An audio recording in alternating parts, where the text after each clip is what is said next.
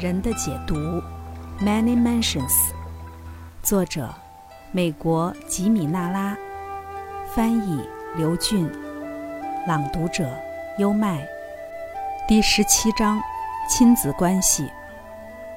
长久以来，家庭都或多或少的以统治格局存在，由父亲领导，或者在一些文明社会中由母亲主持。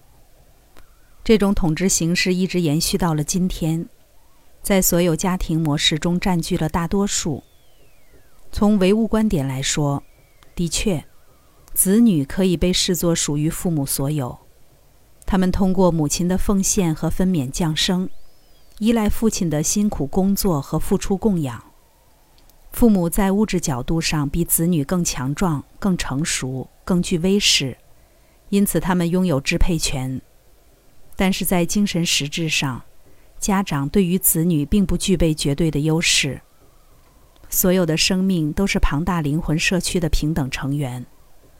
从精神上来说，孩子并不属于父母，甚至也不是由他们创造的。父母只不过将他们换至人间。在发生于父亲和母亲体内的神秘过程中，双方在片刻之间连为一体。另一个同样神奇的过程就此开始，一个新的身体的孕育和诞生。这具身体成为与我们平等的另一个灵体的居所，它暂时无法言语，没有自助能力。我们感到的责任和付出的关怀都是有益的经历，它们有助于我们学习牺牲和爱，让我们体会最深沉的温柔和依恋。这就是亲子之间该有的状态，而不应发展成以诸多形式表达的占有欲和控制欲。哈利里·基伯伦在《先知》一篇中对此做了贴切的描述：孩子并不是你的孩子，他们是生命热切延展自身的儿女，他们借你而来，却不是由你而来；尽管与你同行，却不归属于你。你是公，孩子是射出的生命箭矢，欣然在射者手中弯曲吧，因为他既爱飞驰的箭，也爱稳健的弓。父母不应以居高临下的压制，或是仰慕驯顺的卑下来对待孩子，平衡的超然之爱，才是对待自己照管下的生灵的唯一正确态度。而对这种爱的实现，必须建立在对首要精神认真理的认同基础上，即所有人类、一切灵魂都是被平等创造出来的。父母是生命流经的渠道，灵魂借此取得下世的机会。因此，人们在步入婚姻时，应带着神圣的使命感。此处的立场带有鲜明的信的意味，也就是说，与印度教观点相一致。认为性本身是神圣而庄严的。遗憾的是，保守的基督神学认为性的本质是罪恶的，为之套上了心理的枷锁。由于对《创世纪》中象征性写法的可悲误解，所有人类都被当作是亚当和夏娃的原罪后代。尽管婚礼仪式使性关系合法化，孩子仍被认为是在罪孽中受孕的。对造物主赋予的人体自然功能的如此扭曲的观点，在心理上造成的影响是非常深广的。它使人对性产生了压抑和罪恶感，以及深植心底的最严重、最失衡的冲突。应该取而代之的选择，并不是滥情或者不加节制的满足性欲，而是对性的创造威力是一种神圣特权这一真理的透彻领悟。发自纯洁身体，施于纯洁身体的爱，是灵体在尘世之旅中最神圣的体验。在女性求助者询问生育机会的案例中，也体现得非常鲜明。这类生育咨询通常是在身体解读中提出，问者想知道为怀孕和生产要做哪些准备。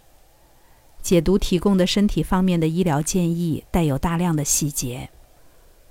档案中没有出现任何不同寻常的疗方，除了在整个孕期给予正骨调节，以保证身体更加柔软之外，关于食谱、锻炼、人体护理的建议，与任何有经验的医生开出的疗方具有同样的基本性质。但是凯西的洞察有其独特的优势，可以看到每人身体的特殊需求。此外，解读特别强调，心智和精神上的准备至少是和身体准备一样重要。需要意识到，对心理和精神的准备具有创造的性质，与纯粹的生理准备至少是一样必要，就算不是更重要的话。在为一位三十六岁女性做出的解读中，她询问自己是否还能期望生育。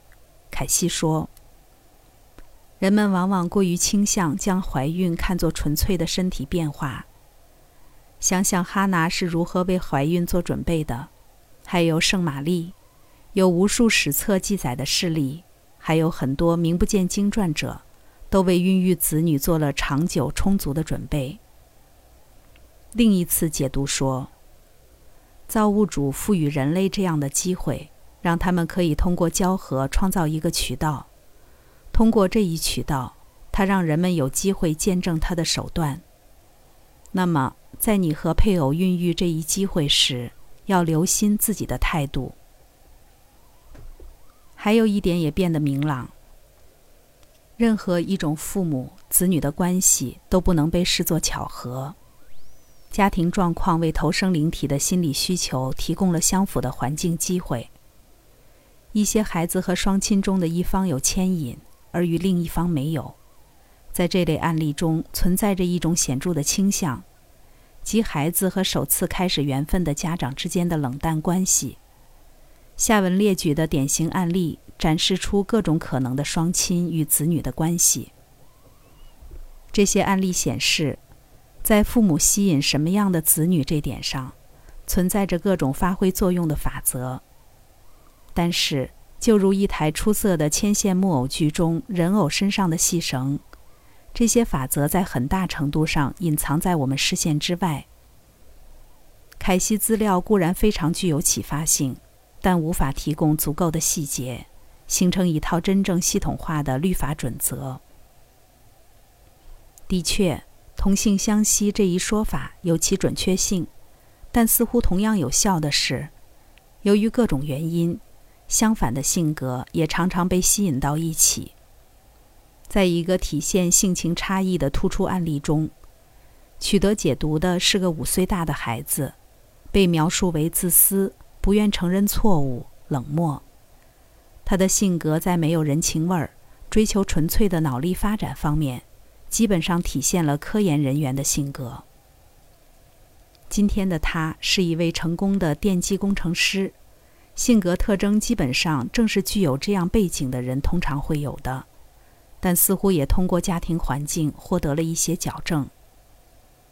如果是同性相吸的话，他该出生在科学氛围中，也许父亲是位工程师，母亲当过数学教师，但事实相反，他的家庭成员都是缺乏务实精神的理想主义者。父亲的价值观类型是明显的社会或宗教型。而母亲尽管内向，也被热心的丈夫带动参与公益服务。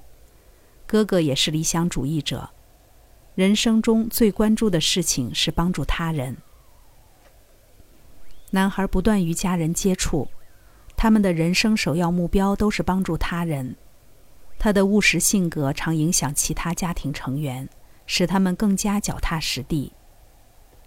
另一方面，家人的精神面貌也成为对他的一种日常提醒，让他知道还有其他的价值观存在。尽管这次人生经历没有彻底改变他的基本追求——纯粹的科学，但对他的性格产生了一些影响，使他不再那么自私，而且更善于交际。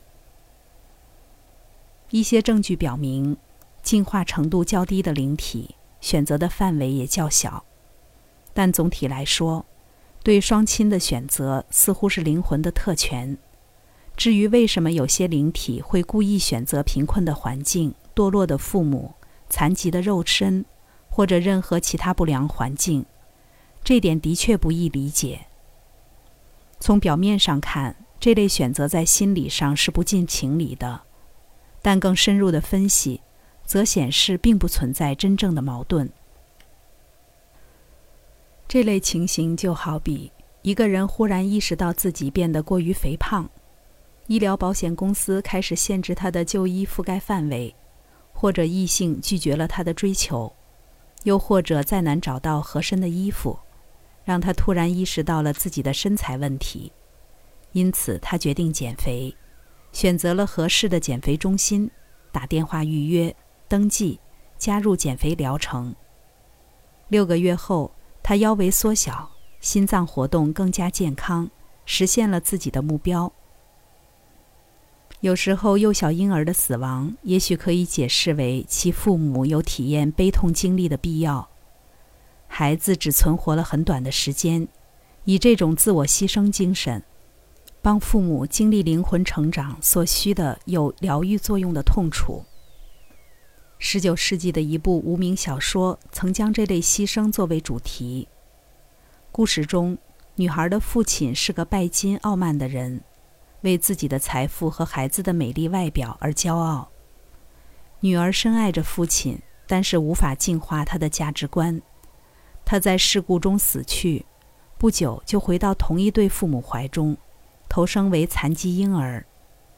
他出于对父亲的爱，有意以这样的肉体和命运出生，希望使他产生能够升华心灵的苦痛。